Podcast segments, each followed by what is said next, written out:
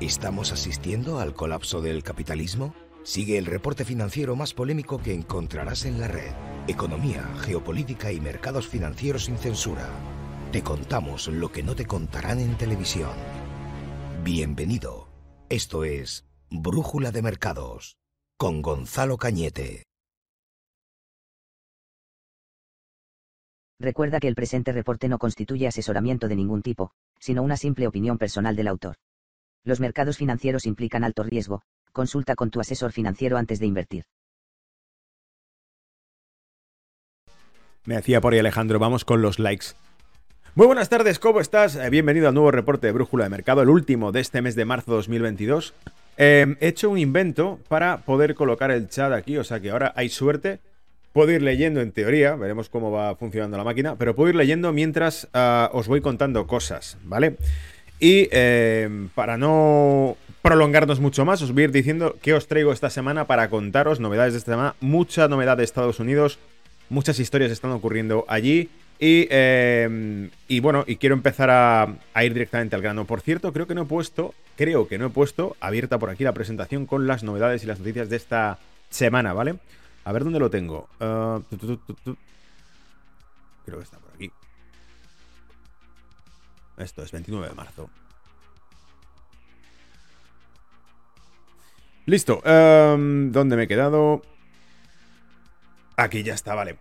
Decía, eh, parte de los comentarios para esta semana que os traigo. Ah, y como siempre digo, por si no lo estás y llegas accidentalmente a este reporte, te invito a que te suscribas, está subiendo bastante el nivel de suscripciones, incluso a nivel de podcast está subiendo bastante. Hay bastante gente que lo empieza a escuchar ya.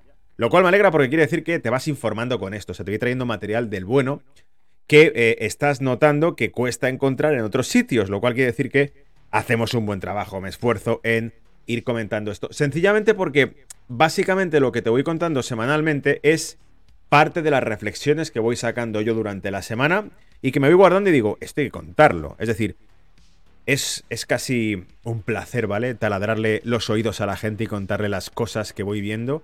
Porque, porque la vida real me pasa igual. Es decir, a la gente que tengo cerca la voy taladrando la cabeza con todo lo que voy viendo. ¿A algunos les gusta? Otros lo odian, ¿vale? Es así. Um... Así que, venga, vamos a ir eh, comentando dos cosas. Eh, os he traído las notas que me hago, ¿vale? Aquí de... Para no soltar aquí a lo loco las noticias, sino para contarte un poco un orden más o menos de qué voy a comentar. Y hoy precisamente se me ha olvidado enumerar ese orden. Lo que he hecho ha sido apuntar directamente todas las noticias que iba, iba recopilando, cuáles descartaba y cuáles iba a comentarte hoy. Creo que vamos a empezar con una de Bloomberg, donde nos habla de que la recesión económica en Estados Unidos es inevitable, pese a lo que dice el presidente de la Reserva Federal, eh, Jerome Powell, que dice que eh, se puede conseguir un, aterrizaje suave de la economía americana, uh, pese a las dificultades que estamos experimentando a nivel global. Y eso va a quedar ahí. Es decir, vamos a escuchar como Bloomberg dice que la recesión económica es inevitable en Estados Unidos y que no hay, por decirlo así, trapos, eh, algodones que darle a Estados Unidos con el lenguaje que utiliza la Reserva Federal una vez más, ¿vale? ¿Qué más te voy a comentar? Te voy a comentar cómo uh, también el CEO de BlackRock ha hecho unas declaraciones muy interesantes donde ha dicho que Rusia, la guerra entre Rusia y Ucrania, la guerra de Ucrania, eh, establece un nuevo orden mundial. Y es súper interesante los puntos que da para argumentar esto. Es decir, una vez que lo empezamos a leer, el tipo parece que da en el clavo con todo lo que está diciendo, porque básicamente dice que es el fin de la globalización tal como se conoce, precisamente dadas las restricciones. Vuelvo a apuntar una vez más, lo comenté, me parece que fue con Albert, en el Trading Room de hace dos jueves. Acordate que los. Acordaos que los jueves. Eh, acordate, acordaros que los jueves se hace por la noche el Trading Room con Albert y que esta semana lo lanzaremos también. No hablo todavía con él, pero imagino que esta semana sigue en pie y que lanzamos el Trading Room, ¿vale? El repaso semanal. Bien, te contaba, mmm, ¿dónde me he quedado? Creo que fue en aquel reporte donde mencioné precisamente que existía un rumor en el mundo cripto que decía que la guerra de Ucrania y las sanciones que se estaban poniendo iban precisamente para crear una brecha, ¿vale? Romper por completo um, la vinculación entre Asia y Europa para el lanzamiento de las eh, nuevas divisas digitales por parte de los bancos centrales. Es decir, que el Banco Popular de China iba a lanzar el yuan digital y que a través de China, Rusia y su vinculación con Europa, porque geográficamente está metida en el continente, traería muchas dificultades. La mejor manera de poner una barrera entre estos sería crear un conflicto, una guerra que obligue a los aliados europeos a romper relaciones con Rusia. Esto es una teoría, es solo una teoría, ¿vale? Pero resulta que lo que dice el CEO de BlackRock nos plantea un resultado que iría en la línea de esa teoría. Dice que, básicamente, bueno, lo leeré luego para que entréis en detalle, ¿vale? Pero básicamente lo que te cuenta es que se van a ir rompiendo las, eh, las alianzas internacionales, el globalismo, el comercio internacional se va a ir rompiendo y se van a generar unas nuevas relaciones comerciales mucho más geoestratégicas con tu vecino. Con tu vecino. Vas a comercial, pero no a nivel internacional, porque estará todo lleno de regulación y de sanciones que nos han ido poniendo, ¿vale? Lo cual me lleva a otra noticia que también leeréis, leeréis y escucharéis, porque he traído también el vídeo, eh, aunque tenemos que tener fe en el traductor, que también he buscado su ficha para que sepamos quién es el traductor, ¿vale?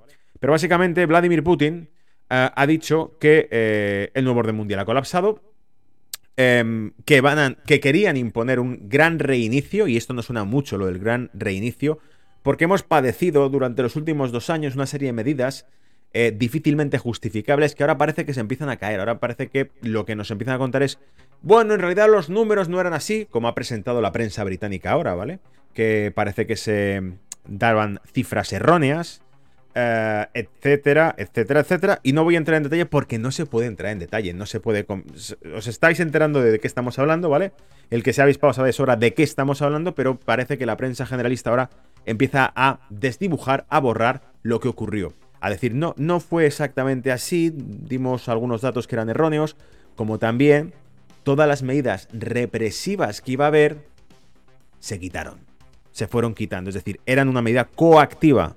Hostia, no hay escapatoria, hay que hacer esto, lo que te digan, no hay salida, Vale, ¿te hemos sometido? Sí, vale, pues ahora ya no hace falta, lo quitamos todo, porque legalmente no se puede, ¿vale? No se puede mantener una democracia occidental eh, con sus constituciones aplicando medidas que son ilegales. Lo que pasa es que ahí queda y que no, no tiene ninguna consecuencia para los que lo hicieron. bien, no me lío, te cuento más cosas. Para empezar, vamos a hablar también de cómo Donald Trump lanza una demanda y esto ha salido publicado en Reuters, no ha salido publicado en ningún diario norteamericano, amigo Donald Trump, de estos que, que muchas veces traemos, que son muy cañeros y, muy, muy incendiarios. Esto no ha salido en esos diarios, cañeros, incendiarios. Esto ha salido en Reuters, por supuesto con alguna comentario por parte del periodista que lo escribe eh, despótico hacia, hacia Donald Trump. Pero el punto es que nos está hablando de que Donald Trump lanza una demanda contra Hillary Clinton por lo que os sucedió en 2016. ¿Te acuerdas? Y no voy a decir la palabra porque de nuevo igual hay ciertos algoritmos que lo que pueden hacer es dificultarnos el que te transmita este tipo de noticias. Así que lo que hacemos es esquivarlas, ¿vale? Contarlo así entre líneas. Lo que ocurrió en 2016 fue que había dos candidatos para un mismo puesto, para un mismo sillón, y el, punto que defiende Trump es que eh, alguien hizo trampas ahí y le acusó de cosas que no eran ciertas y que dos años después el FBI eh, dijo que no tenía ninguna evidencia de ellas, ¿vale? Entonces, ¿ahora qué pasa? Que van a por él, van a por ella, van a por el equipo y Trump quiere ir a llevarlos a juicio a todos, ¿vale? Muy interesante, muy, muy interesante esto. Em, otra novedad rara bastante extraña que me sorprende. Ya comentamos hace unas semanas cómo la prensa británica, en particular el Daily Mail, hablaba del hijo del presidente de Estados Unidos, el señor Hunter, diciendo cosas muy turbias. Y ahora resulta que Daily Mail vuelve a la carga y publica más cosas más turbias todavía, ¿vale? Cosas muy, muy sucias que además se meten en la línea. Se meten en la línea de lo que están diciendo las autoridades militares rusas. ¿Qué demonios me estás contando? ¿Cómo es posible que la prensa británica, el Daily Mail, esté publicando cosas que verifican lo que han dicho las declaraciones del, alto mando militar ruso? ¿De qué demonios va esta película? Es, es de película de espías. Me estás contando que, que el tipo este Hunter Biden tiene algo que ver con todo lo que pasa en Ucrania. Y en tal caso, y cuando todo esto se sepa, si es que alguna vez se sabe, porque ya sabes que la prensa te va a dar la información dentro de unos años, dirán, bueno, aquella vez que dijimos tal cosa nos equivocamos, ¿vale? Lo hemos rectificado ahora. Pero te lo dirán dentro de unos años. No, estás viendo que ahora, dos años después, te dicen que algunos datos de los que dieron estaban errados, ¿vale? Eh, Te lo dicen dos años después. En aquel momento, a fuego con la mentira, ¿vale? Pero después te dicen que no pasa nada. Bien, eso era otro de los puntos que te iba a comentar. Porque resulta que si eso fuese cierto, este blog, Brújula de Mercado, eh, orgulloso estoy de decir que en su momento te dije que esta guerra que estallaba, es decir, según estalló la guerra, lo primero que dijimos fue, ¿os acordáis que hemos hablado de este país, de Ucrania, por otros temas? No por la guerra. Antes de que hubiese una guerra en Ucrania hubo muchas cosas que pasaron en Ucrania, ¿os acordáis de eso? Chanchullos, élites americanas ahí metidas haciendo negocios, hijos de personal de la administración, incluso durante la época de Obama, muchas cosas sucias se movieron allí. ¿Qué pasa si eso tiene algo que ver con lo que está pasando en, esa guerra, ¿vale? planteamos esa hipótesis. Esta guerra no es una guerra casual de que Rusia quiere invadir Ucrania porque sí, sino porque hay algo. Hay trapos sucios ahí metidos. Nos ha jodido que hay trapos sucios, ¿vale? Ahora estamos viendo que la prensa británica está publicando esos trapos sucios. Increíble. Después, esto es el póster que te estoy trayendo. Todo el tema de Hunter lo, pondremos de póster. Pero además tendremos, tendremos como otra noticia de la prensa norteamericana donde nos habla de que la fiscalía de un estado de Estados Unidos ya le está llamando al hijo de Biden a comparecer, a dar explicaciones por el origen de su dinero, de exactamente cuánto recibió de la mayor empresa gasística ucraniana y cuál era su relación con esa compañía. Pero el artículo de Daily Mail ya nos cuenta cuál era hipotéticamente, según las pruebas que el Daily Mail además verifica, no, no cita una fuente, dice que ellos han tenido acceso a esas pruebas y el Daily Mail te dice que, bueno, cuál era la relación de negocio que tenía en Ucrania este tipo. Cosas muy turbias que, iremos viendo ahora, ¿vale? Y eso, amigos, amigas, era la parrilla para esta semana de cosas que te voy a ir contando, ¿vale? Así que, ah, nada, vamos a arrancar ya con contenido. Y os enseño también un poco el Twitter, porque he ido publicando tema picante en Twitter estos días, incluido hoy, y creo que puede ser interesante que lo veamos, ¿vale? Recuerda que el presente reporte no constituye asesoría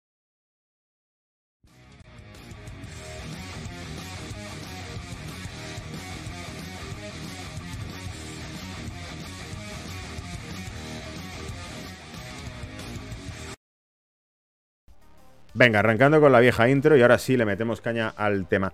Em, os decía que os iba a poner parte de lo que he ido publicando en redes sociales. Y, eh, por cierto, acuérdate que luego además vamos a comentar gráfico también. O sea que eh, a eso también le vamos a dar caña. Bien, ¿qué os he sacado? Que he dicho, esto no se me puede pasar de redes sociales. Bueno, esto, por ejemplo, va a empezar, ¿vale? Vamos con esto. Em, Biden advierte. Um, of global food shortage at Russia-Ukraine war. Uh, happens uh, with supplies. Vale. Eh, Biden nos está hablando de lo que ya comentamos nosotros aquí en este blog hace semanas, que era el tema de que la provisión que hace de trigo eh, Rusia y Ucrania puede afectar al mundo entero y por eso dice, y olvídate de esto, o sea, esto es el New York Post y te está poniendo esta declaración que podemos ver aquí en vídeo, pero olvídate de ella, básicamente porque lo que te traigo yo es de todo el vídeo que nos publican ellos, ¿vale? Que está aquí. Se oye, no sé si se escuchará por... Vale, está cargando. Eh, de todo el vídeo que nos trae con sus declaraciones, eh, vamos a ver realmente el extracto que os he sacado de lo que dice, eh, que me parece más, más ah, llamativo, ¿vale? No parece arrancar. Ahí está. Uh, vale, básicamente lo primero que dice es que con respecto a la escasez de alimentos va a ser real. Mira, esto es lo que quiero destacar. It's imposed upon, just yeah. imposed upon sanctions. It's not just Aquí, espérate. It's going to be real. The, the price. Venga, desde el principio. With regard to food shortage, yes, we did we, we, so talk about food shortages. Bueno, para empezar, balbucea todo el rato, eso ya lo sabéis. De hecho, luego os traigo a Ron Paul, al senador, uh, que ha dicho que este tipo es un peligro para la seguridad nacional, ¿vale? Ha dicho que el presidente de Estados Unidos es un peligro para la seguridad nacional, porque vive en un universo paralelo. Y probablemente sabéis de qué va. No os he traído esas novedades porque ya las habréis visto, pero habéis visto que dijo en Polonia, en la visita que hizo a Polonia, dijo que Putin no podía seguir en el poder y que, y que ah, tenía que ser quitado del poder. Entonces luego tuvo que explicar que no se estaba refiriendo a que Estados Unidos abogase por un cambio de régimen en Rusia, ni de coña, ¿no? Eso no era la intención. Eh, había que dejar eso claro. Macron dijo que por favor se evitase una escalada eh, eh, de las tensiones geopolíticas. Macron, el presidente de Francia, dijo, cuidado, por favor, no escalemos con palabras las tensiones que ya existen, ¿vale? Todo esto lo puedes verificar tú. Luego no te lo he traído porque no es noticia, es decir, ya está en todas partes. Lo que es noticia es este tipo de cosas que va a contar aquí, ¿vale? Bien. En fin, te dice, sí, es real, va a haber escasez de alimentos, dice el presidente Biden balbuceando.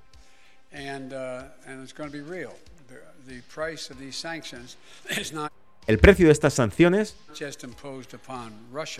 dice no está eh, no se impone solamente a Rusia sino que se impone y, será pagado por otros países también incluido nuestro propio país también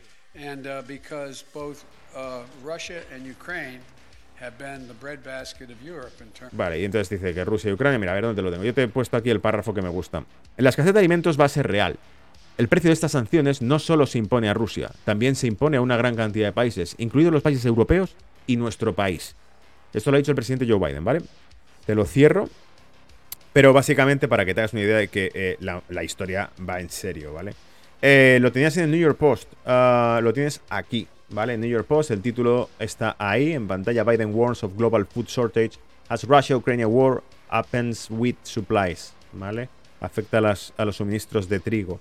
Eh, ¿Qué más te voy a contar? ¿Qué más te voy a contar? A ver, lo primero, me pongo aquí de cara, ¿vale?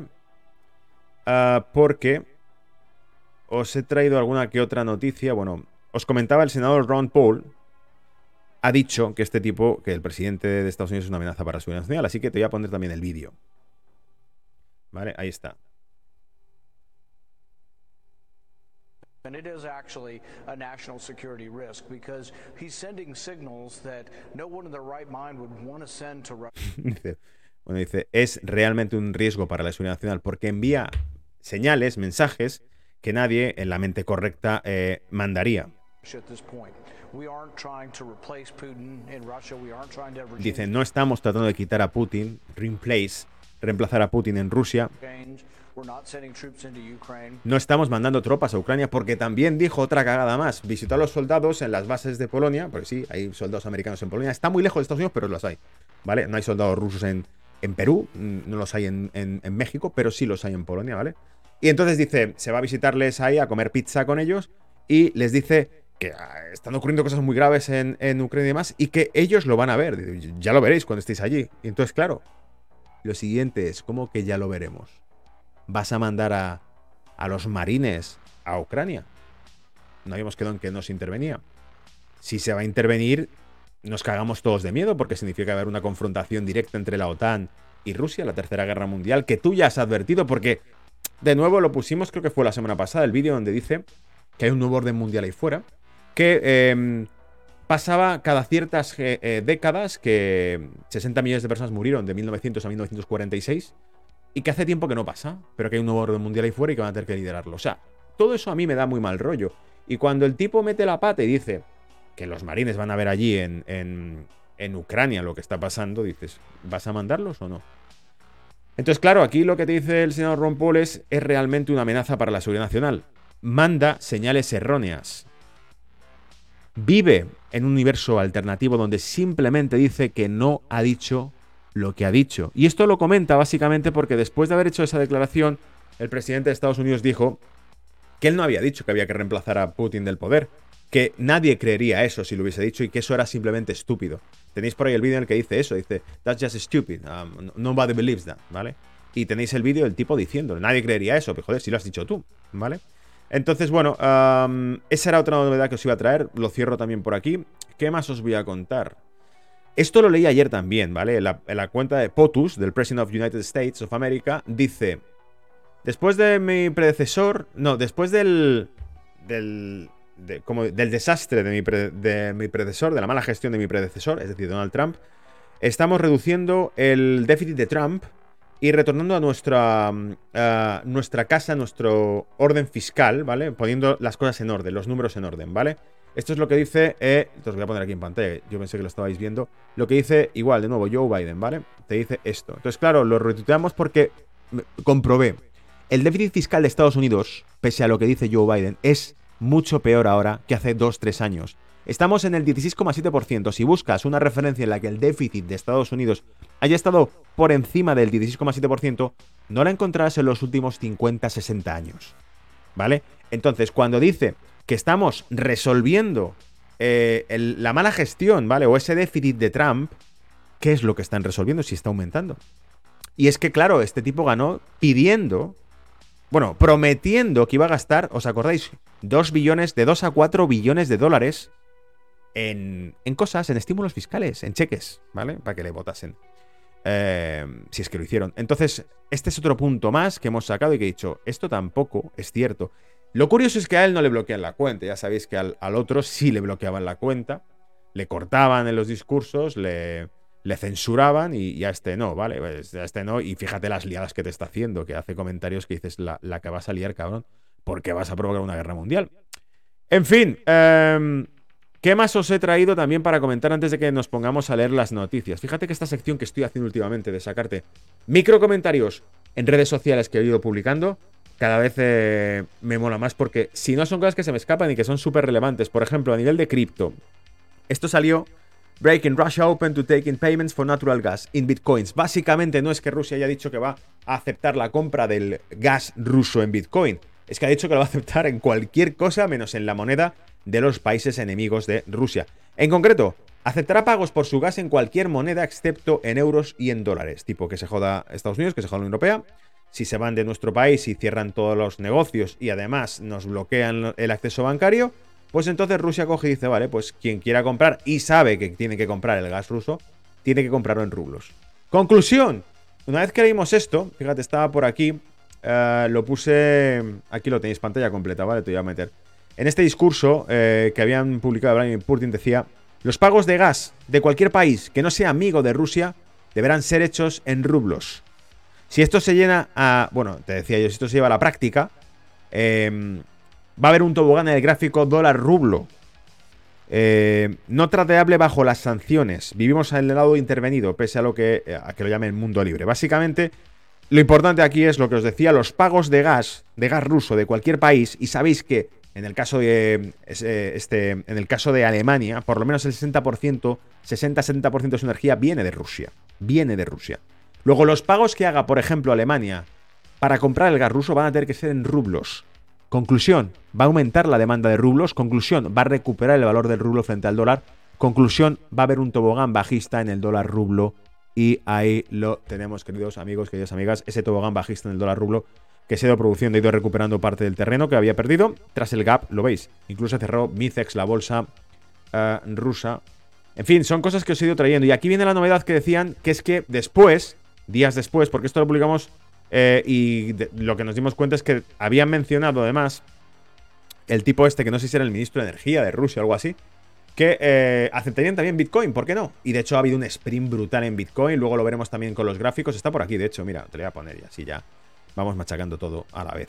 Bitcoin, fíjate la subida que ha pegado Bitcoin, ¿vale?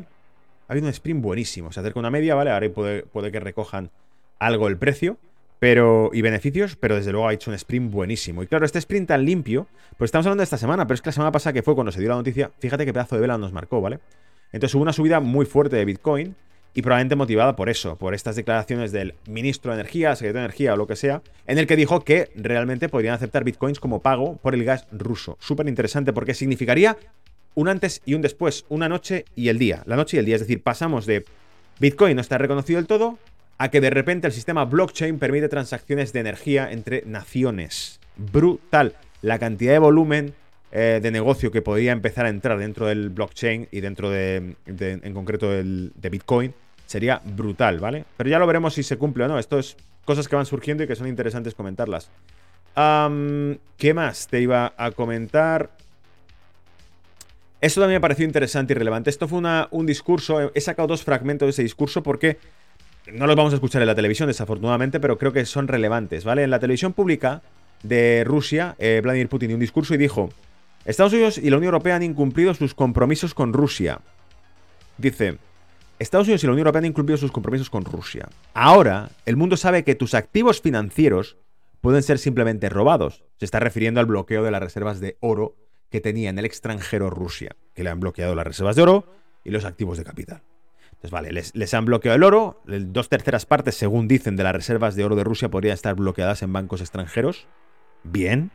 Claro, la conclusión ya la comentábamos la semana pasada. La conclusión que saca otro país es, hostia, no puedo dejar mis reservas fuera, porque me las pueden bloquear. en cuanto entremos en conflicto, digamos que va a haber, yo presuponía que había una serie de protocolos internacionales que son inviolables, pero no. Aquí nada es inviolable, aquí ya lo hemos visto. Si yo cojo a un ciudadano europeo con toda la constitución y con todas sus leyes y lo encierro a cal y canto, y además le obligo que por solidaridad hace lo que le diga o no le dejo entrar en un restaurante, no le dejo trabajar como en Italia, no te dejo trabajar si no haces lo que te digo. ¿Cómo no van a hacer esto? Nos hemos dado cuenta que el mundo libre no es tan libre como pensábamos, pero es que dice el tipo, vale, ahora el mundo sabe que tus activos financieros pueden ser simplemente robados. Y dice, en el futuro, los países sustituirán el dinero papel y sus activos digitales, véase activos financieros, véase activos digitales, criptomonedas también, por reservas reales, tierras, oro y comida. Vladimir Putin en la televisión nacional rusa diciendo esto hace pocos días. ¿Qué otro discurso o qué ha dicho también en la televisión nacional de Rusia? Traducido por Ben Judá, que le tengo por aquí.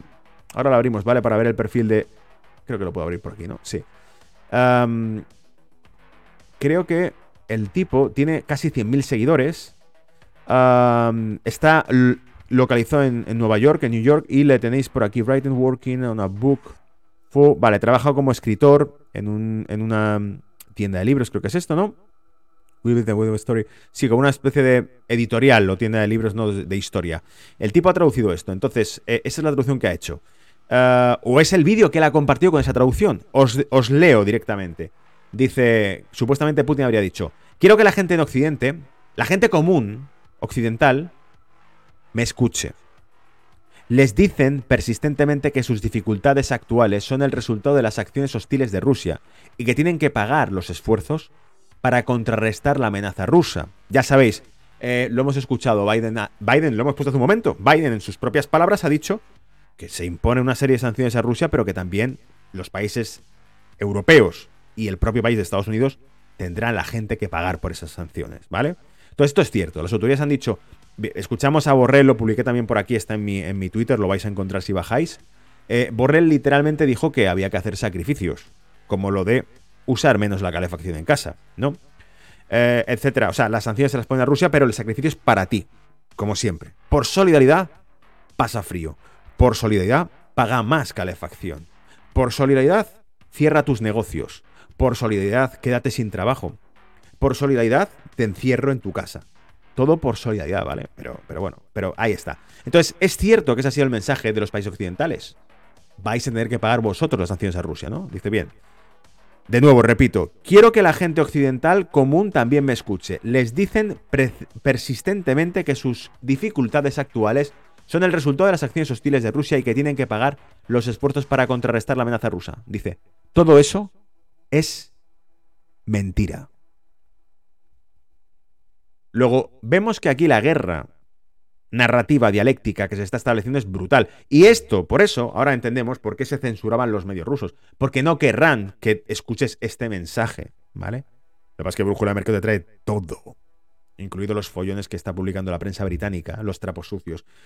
Así que es hora de meterse con ese material, ¿vale? Con los trapos sucios y con todo lo demás y con la reserva federal y con Bloomberg, ¿vale? Porque si no, eh, nos quedamos aquí. Entonces os he sacado ya todo el contenido. Leo el chat un poco, ¿vale? Me decíais.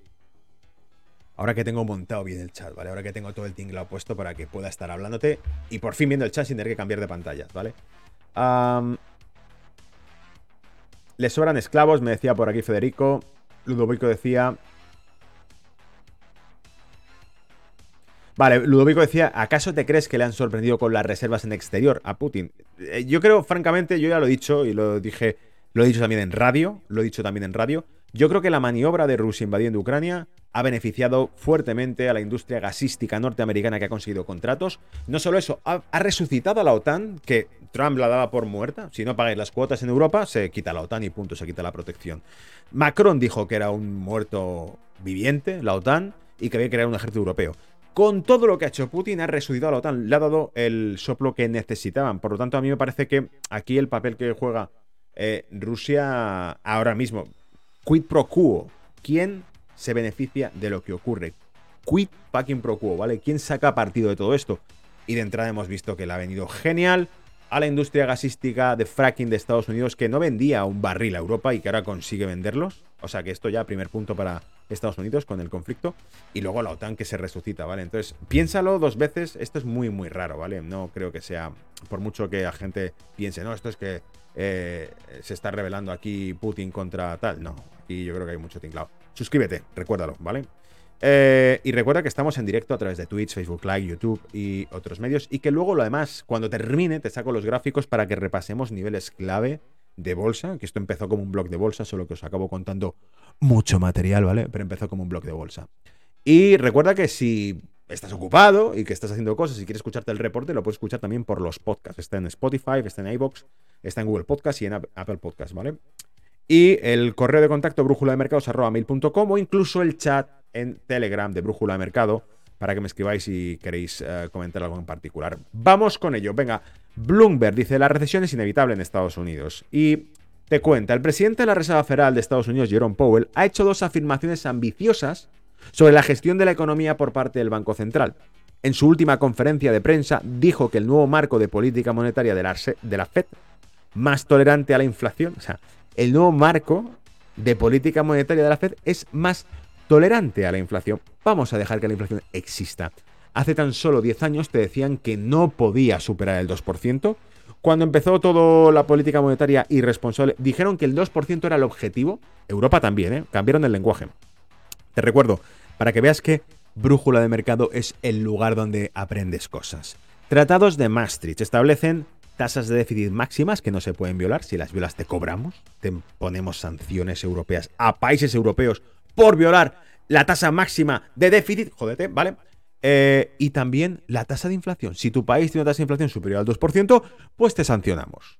Pero luego, sutilmente cambiaron el lenguaje. Y cuando vieron que se habían metido en un callejón sin salida, imprimiendo papel para sostener una economía insostenible, dijeron, el objetivo del 2% ya no es el tope, el máximo, el techo del 2%, es un objetivo a alcanzar porque temían una deflación. Y ahora hemos pasado de una deflación a una inflación. Que puede que se, se aproxima ya a una hiperinflación. Dos dígitos. En Estados Unidos, el 8% de tasa de inflación. Acojonante, ¿vale? Entonces, bueno, más tolerante con la inflación. ¿De qué demonios está hablando? ¿Cómo que más tolerante con la inflación? Con toda la chapa que han dado durante dos décadas sobre la inflación. Dice, no es responsable del reciente aumento de precios al consumidor, ¿vale? La Fed, más tolerante con la inflación, no es responsable del reciente aumento de precios al consumidor. Claro que no, claro que no. ¿Quién es el responsable del reciente aumento de precios al consumidor? Vladimir Putin, la guerra de Ucrania. Claro que sí, claro que sí. No existía inflación antes de eso. Bueno, sí existía, pero tampoco era culpa de la Fed, era culpa del COVID. Ah, vale. De cerrar los negocios.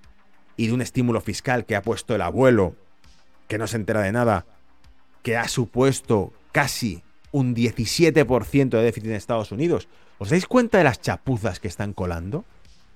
¿Nos toman por idiotas?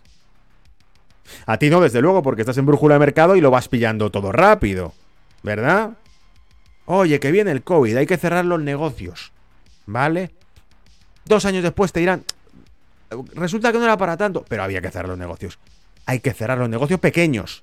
Los pequeños, ¿eh? Amazon rompió récords de cotización durante la pandemia, no te olvides nunca. Mientras que la industria cerraba puestos de trabajo, Amazon contrataba gente y anunciaba subidas salariales. ¿eh? Revisa la historia, está ahí. Luego llega el abuelo y gana las elecciones prometiendo que se va a gastar 4 billones, 2 billones a 4 billones de estímulo, de cheque, de regalar dinero a todo el mundo, ¿vale? Y te dicen que el déficit es por el COVID. No que la inflación es, es por Rusia, es por Putin. Claro, claro, claro, claro. Entiendo. Luego, la semana siguiente citó tres, citó tres ejemplos históricos, los ciclos de ajuste del 64, el 84 y el 93, como evidencias de que la Fed puede lograr un aterrizaje suave, ralentizando el crecimiento y frenando la inflación sin precipitar una recesión. A ver cómo lo haces, campeón. Porque cada vez que han tocado el balance de la Reserva Federal, que alcanza ya los 8 trillones de dólares, que lo comentamos con Albert y sacamos el gráfico de la Reserva Federal con el balance publicado de la Reserva Federal, y te da, te pone los pelos de punta. 8 trillones, jamás ha existido tanto dinero impreso. ¿Vale? ¿De verdad van a poder hacer, hacer un aterrizaje forzoso si cada vez, cada vez que tocan ese balance se desploma Wall Street? Si es que, a ver si os enteráis, ¿la Reserva Federal qué es? La Reserva Federal es un seguro de subsidio para Wall Street que emite deuda al resto del mundo. La reserva, lo repito, ¿vale? La Reserva Federal es el seguro de subsidio para Wall Street que emite deuda al resto del mundo. Los contribuyentes del planeta sobre un dólar que es emitido con una tasa de interés implícita están pagando los rescates de Wall Street. No te digo más, hostia, qué fuerte lo que acabo de soltar, ¿eh? Pasó lo mismo con Grecia y Alemania.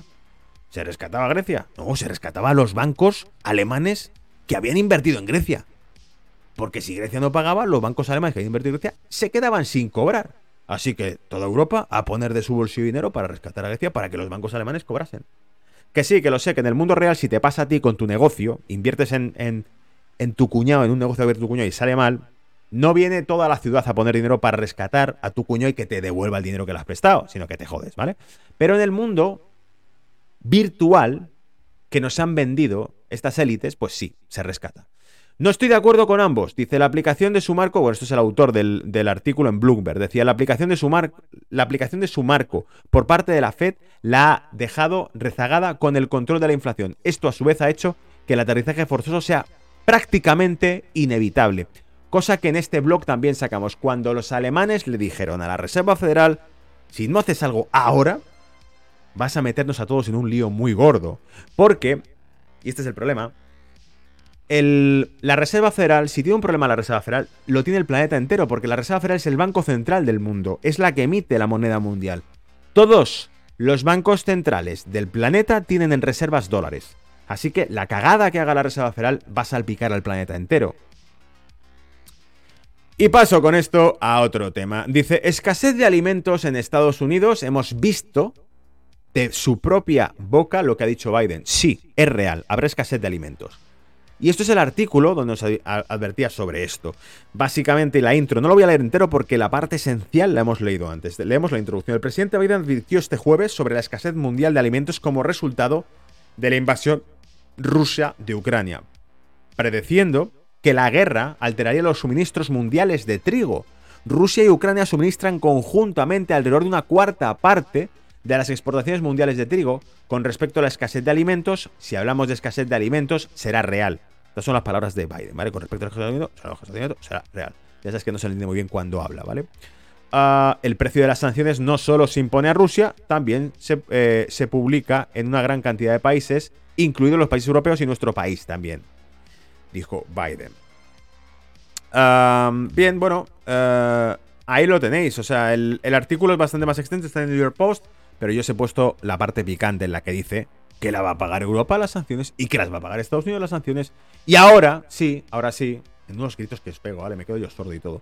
Ahora sí, viene el tema del CEO de BlackRock que nos habla de que, amigos, es el fin de la globalización y que hay un nuevo orden mundial. ¿Te acuerdas que Biden dijo, el abuelo nos dijo que había un nuevo orden mundial ahí fuera? Que durante décadas, lo repito, ¿vale? Lo repito, de 1900 a 1946, esto lo ha dicho Biden. Lo tengo puesto en Twitter, lo podéis buscar, ¿vale? Así veis el vídeo dicho por él. De 1900 a 1946 murieron más de 60 millones de personas. Después vino un orden liberal y eso ya no ocurrió. Es así como se expresa él, ¿vale? Muy interesante oírle.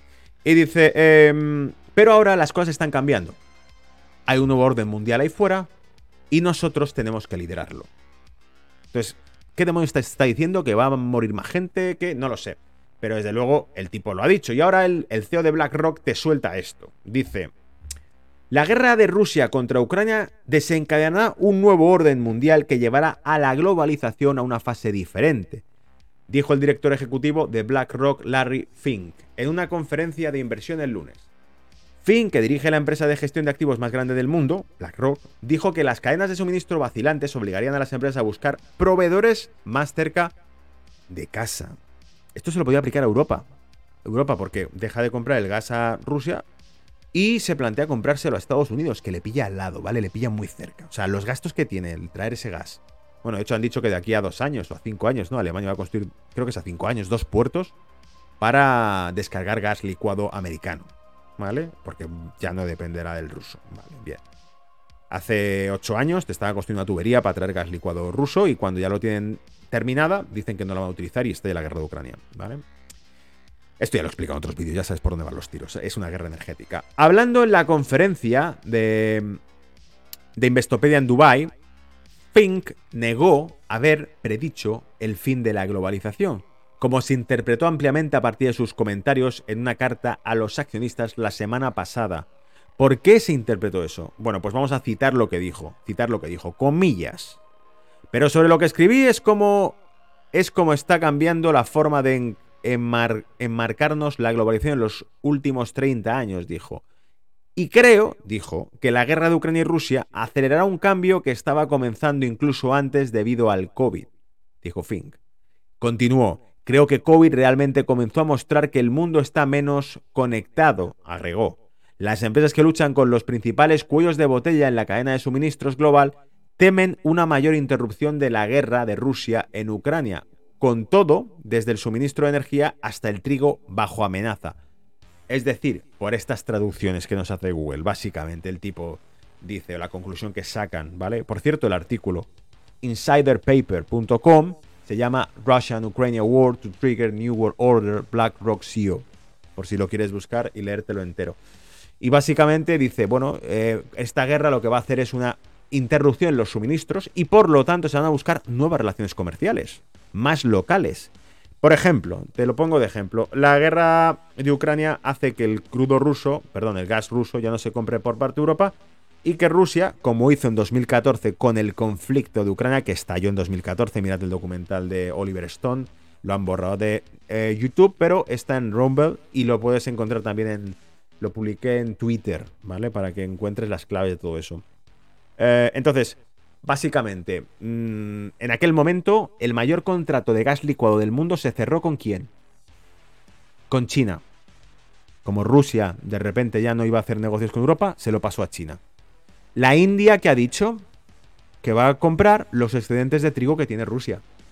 Luego estamos viendo que entonces empieza a, como he dicho, a pegar un hachazo al continente europeo y a dividir Rusia y Europa por la fuerza.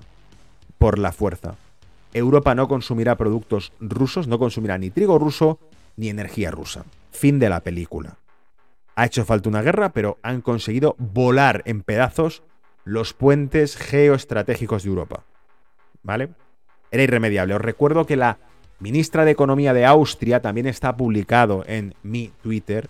La ministra de Economía de Austria dijo que a algunos estados les gustaría que Austria y Alemania no cerrasen los acuerdos energéticos con Rusia en el Nord Stream 2. Y dijo, eso no va a ocurrir, hemos invertido mucho dinero en esto. Fue a pocos días, 20... Pues no sé si fue el 16 de febrero y la, guerra estalló el 24. Estalló, hizo falta una puta guerra para que esos acuerdos entre Alemania y Austria volaran en pedazos, ¿vale? Alemania y Austria con Rusia me refiero. Bueno, continúo, que si no nos enrollamos. Creo que vamos a ver una aceleración de la contracción cercana y la contratación local. Ah, contratación cercana y la contratación local, perdón. Eso todavía significa globalización, pero en un marco diferente, dijo Fink. Creo que va a tener un impacto demostrable en el mundo emergente a medida que acercamos más la fabricación a la demanda. Es decir, vamos a empezar a producir donde haya demanda. Y esto puede ser hasta casi algo que trató de hacer Trump, que es empezar a reactivar la industria americana para la demanda americana. Porque no lo olvidéis, la fábrica del mundo, la industria del mundo es China. El consumidor del mundo, el lugar donde más se consume es Estados Unidos. Trump dijo, traigamos de nuevo las fábricas aquí porque somos la fuerza de consumo. De momento, dentro de 10 años, la clase media china, la clase media asiática, será probablemente muy eh, parecida a la clase media estadounidense y por lo tanto ya no nos necesitarán. ¿Me seguís? Bien, entonces, em, creo que va a tener un impacto demostrable en el mundo emergente a medida que acercamos más la fabricación a la demanda. Y creo que todo esto va a cambiar el orden mundial en gran medida, dijo Flink, el CEO de BlackRock. Además, dice, instó a los gobiernos a pensar, comillas, a mucho más largo plazo, cierro comillas, prediciendo que las empresas se moverán, comillas, de una región a otra, de un país a otro, cierro comillas. Ejemplo, cuando pasó la guerra comercial eh, de Trump, eh, la solución fue, no le compramos a China, le compramos a Vietnam. De un país a otro, como ha dicho Fink, ¿vale? Fink también nombró a la inflación como el mayor riesgo a corto plazo para la economía mundial, pero aconsejó a los bancos centrales que tengan cuidado al aumentar la tasa de interés, lo que podría causar una recesión. No hay que ser un puto genio. Lo hemos contado aquí. Lo hemos explicado más técnicamente que Flink, ¿vale? Yo, eh, el, quien, el servidor que te está hablando ahora mismo, en Brújula de Mercado, en este modesto rincón de internet que no llega ni a 20.000 suscriptores, te contó y te mostró el balance de la Reserva Federal y te mostré también cómo a medida que se reducía ese balance se disparaba el valor del dólar en el mercado que no respondía a la tasa de interés, pero sí respondía a la oferta y liquidez del dólar en el mercado internacional. Y cuando veíamos que el balance de la Reserva Federal empezó a reducirse ligeramente, porque ocurrió eh, en 2019, creo que fue. En 2017 fueron la subida de tipos y en 2019 la reducción de balance. Entonces sí, ahí sí, amigos, boom, el índice de XY, el índice futuro del dólar, se disparaba. Y la bolsa empezaba a caerse. Vale, bien, entendido, cojonudo. Ah, entonces, ahí está la clave. La gran pregunta será, ¿los bancos centrales exageran su mano? Él dijo, creo que los bancos centrales tendrán que ser más moderados en términos de aumento de la tasa de interés. ¿Cómo vas a cortar la inflación si no subes la tasa de interés? Fijaos, en el Banco de Inglaterra, aquí en, Londres, en el Banco de Inglaterra que está en la City, está justo en la, enfrente de la Bolsa de Londres, hay un museo de entrada gratuita, si vienes por aquí pues te vas al museo ese. Hay un lingote de 14 kilos que puedes coger metiendo la mano por un agujero y viéndole una cámara en la que no hay forma de sacar por ese agujero el lingote, por si ya lo estás pensando. Voy para allá, me llevo uno de chocolate, lo meto por el agujero y saco el de oro. No puede salir por el agujero el lingote de oro de lo grande que es. Tiene hasta oro nazi allí expuesto. Eh, bueno, el caso. Allí hay una especie de juegos de mesa para que juegues a ser banquero central, porque parece ser que puedes jugar como con el Monopoly, ¿no? Y uno de los juegos, estoy hablando totalmente en serio, ¿vale? Sé que parece que estoy de broma, pero estoy hablando totalmente en serio. Hay un juego que es una, un tubo con líquido, ¿vale? y una bola que flota en ese líquido. Y el tubo eh, tiene una palanca. La palanca está hecha para que niveles el tubo. El tubo está puesto horizontalmente y a medida que, bueno, voy a ponerte cambio si no, no me entendéis. Eh, es, un tubo horizontal, ¿vale? Como si fuese, yo que sé, un bolígrafo. Y, la palanca lo único que hace es moverlo de un lado a otro. Entonces el líquido va moviendo la bola de un lado a otro. La bola es la tasa de inflación. Y la raya que está en medio es cero inflación. Entonces, claro, si se va para un lado es deflación, si se va para el otro es inflación. Pero básicamente la palanca es la oferta monetaria, ¿vale? Eso está explicando un juego para, para, para dummies, ¿vale? Para que lo entienda cualquiera que entre en ese banco. Esto quiere decir que la única vía que tienen para cortar en seco o que sepan, que conozcan, que sepan que funciona, es recortar la oferta monetaria. Recortar la oferta monetaria es hacer más caro el dinero, más escaso y más caro. Todo lo que es más escaso es más caro. Por lo tanto, es jodido reducir la tasa de interés sin tocar los tipos de interés. Perdón, reducir la tasa de inflación sin tocar los tipos de interés, ¿vale? Mejor explicado no se me ocurre cómo contártelo. Así que ahora te voy a hablar de la demanda que ha puesto Trump hacia Hillary Clinton y hacia todo su clan por el tema de las elecciones de 2016, ¿vale? No puedo decir la palabra entera por si acaso, pero ya sabéis, lo que pasó en 2016, que este tipo se presentó a un puesto de trabajo y en la entrevista de trabajo había otro candidato para ese puesto, que era Hillary Clinton, y bueno, aquí cuenta que alguien, ya sabéis, porque esto lo hemos sacado en otros Reuters, que, ha publicado esto, no va a entrar en los detalles sucios, que otros blogs y otros diarios americanos sí han entrado, sí se la han jugado. Otros han hablado abiertamente de una colusión entre ella, el, el director del FBI y el Departamento de Justicia. Alucina la cantidad de mierda que podría haber ahí si es cierto, ¿vale?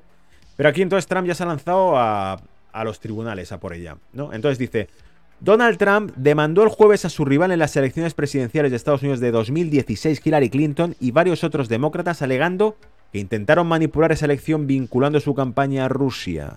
¿Te acuerdas del Russian Gate?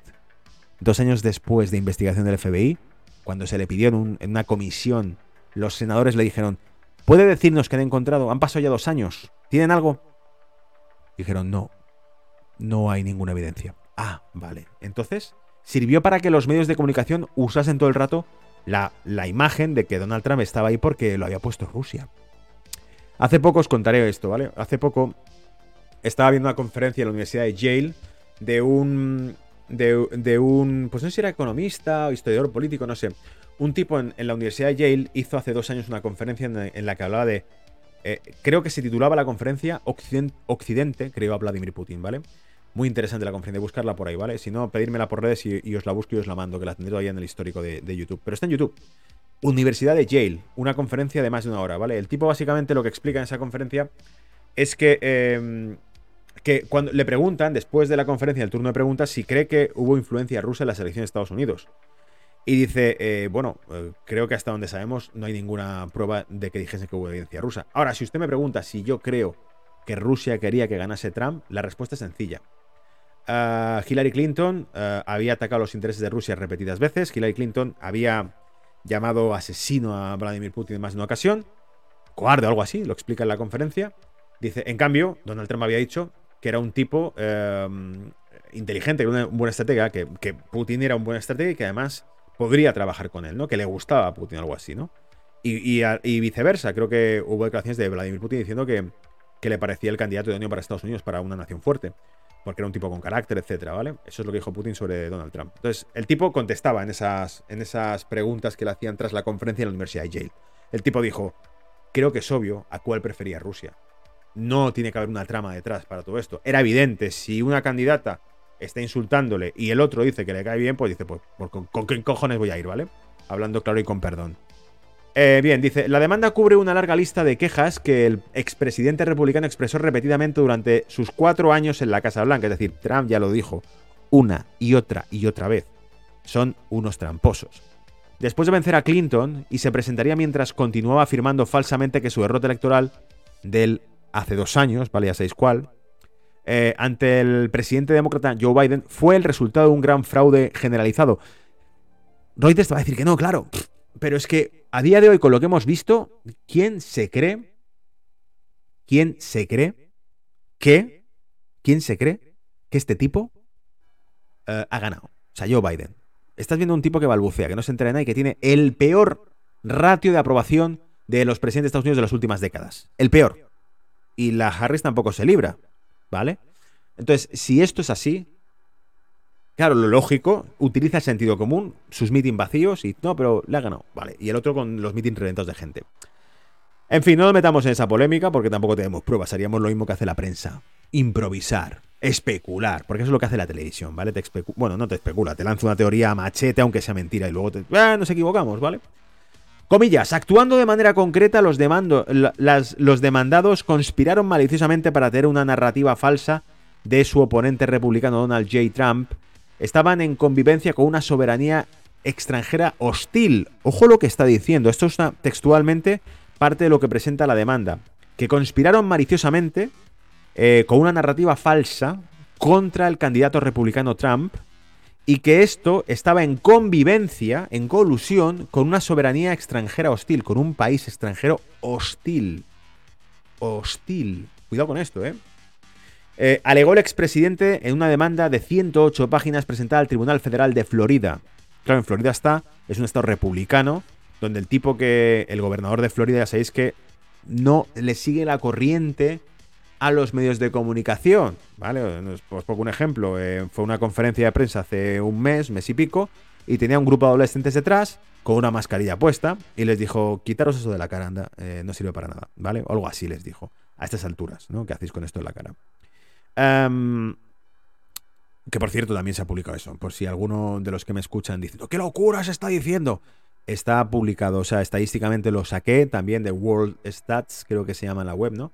World Data, o Data World, que te publica estadísticas de todo lo que quieras y te sacaba esas, donde mirabas la incidencia en los países con más restricciones, tenían el, mayor número de incidencia por cada 100.000 habitantes. Y no les dejaban ni salir de casa. Véase Australia, ¿vale? Bien, eh, Jeff Grell, un abogado que se... Ah, perdón, me saltó una parte. Un representante de Clinton no respondió a una solicitud de comentarios. Es decir, los Clinton no quieren hablar del tema cuando les han preguntado por ello. Todo esto, insisto, viene de Reuters, ¿vale? La demanda busca daños compensatorios y punitivos. Trump dijo que se vio obligado a incurrir en gastos por un monto que se determina en el juicio, pero que se sabe que supera los 24 millones de dólares y continúa acumulándose en forma de costos de defensa, honorarios legales y gastos relacionados. Tipo, pagadme lo que me he gastado en defensa legal por vuestras mentiras, ¿no? Eh, creo que, por cierto, que me corrija el que lo vaya viendo más a fondo esto, lo siga más de cerca. Creo que además es una demanda abierta. O sea, es un open suit o como se llama en inglés, que es que permite que todos los que quieran presentar eh, pruebas sobre. Mm, no sé si esta o la, o la del fraude 2020, ¿vale? Pero que todo el que quiera presentar pruebas se puede personar allí y añadirse a la causa, ¿vale? Eh, Grell dijo que los acusados también pueden argumentar varias defensas, como que la demanda de Trump ignora la inmunidad otorgada a los agentes del gobierno. Es decir, no pasa nada. Ellos pueden hacer lo que quieran porque tienen inmunidad otorgada. La demanda no establece un patrón de extorsión que se requiere para la responsabilidad, o la demanda busca enfriar el ejercicio de la libertad. Habla. Una traducción de Google, recordad. Pero es interesante porque creo que em, esto nos diría básicamente eh, que tienen inmunidad por un lado y aquí la parte que esto se comentó en Fox News, en la televisión hace mucho, ¿vale? Pero en Fox News dijeron que esto es cuidado con lo que se va... No soy abogado, ¿vale? Sabrá más Jeff Grell, el abogado que ha presentado la demanda que yo. Pero en Fox News dijeron que si en alguno de los puntos se sugiere que ha habido colusión con un gobierno extranjero en las elecciones americanas, eso puede ser considerado alta traición. Y aquí ya no hay derecho penal que valga, sino que probablemente sea pues eh, por vía militar, ¿vale? Porque de hecho lo que comentaron en Fox News en la televisión es que sí existía una pena capital. Em, me ponía por aquí Daniel Esteban. Última hora. Matt Gaet ingresa a la computadora portátil de Hunter Biden en el registro del Congreso. Se va a hablar de esto, ¿vale? Se va a hablar de esto. Me saludaba por ahí Sandrica, por cierto. Y también, eh, Sandrica, atenta, me decía Miguel M. Buenas noches, Gonzalo, qué alegría me da verte desde Almería. O sea que tenemos ahí también a alguien de Almería, ¿vale? El solésico de Almería. Bien, eh, ¿dónde me he quedado? Los acusados en la demanda de Trump incluyen a Christopher Steele, un ex oficial de inteligencia británico. Un ex expediente escrito por Steele es el famoso expediente que publicitó Hillary Clinton en este caso, que se distribuyó al FBI y a los medios de comunicación antes de las elecciones de noviembre de 2016. Este caso ya es muy sonoro, ¿vale? Puedes encontrar mucha información de él, ¿vale? Al parecer, este ex agente oficial de la inteligencia británica hizo un informe contando que los rusos habían puesto a trama ahí por esto, por lo otro, y lo pusieron eh, por todos los medios. La CNN, no te quiero ni contar, la CNN te levantabas por la mañana y antes de decirte qué tiempo hacía, te contaban que los rusos y los hackers y el Trump, ¿vale? O sea, te bombardean con este mensaje. Pues dice básicamente, establecía afirmaciones no probadas de que Rusia tenía información vergonzosa sobre Trump y algunos de los asesores de su campaña republicana y que Moscú estaba trabajando en eh, bastidores para derrotar a Clinton. Fíjate, el informe que se dice ahora que, pudo ser falso, que carecía de evidencias, decía que Rusia tenía información vergonzosa sobre, sobre Trump. Esto es lo que nos contaba la CNN, por ejemplo, ¿vale? Sin embargo, atento, atenta, cuidado. Sin embargo, lo que hoy sabemos, como decía ahora mismo, por ejemplo, Daniel Esteban en el chat, es que sí que existen evidencias del hijo de Biden, es decir, de un familiar directo del presidente de Estados Unidos, cuyo contenido o material es vergonzoso. Eso sí es información vergonzosa y sí sabemos que es pública.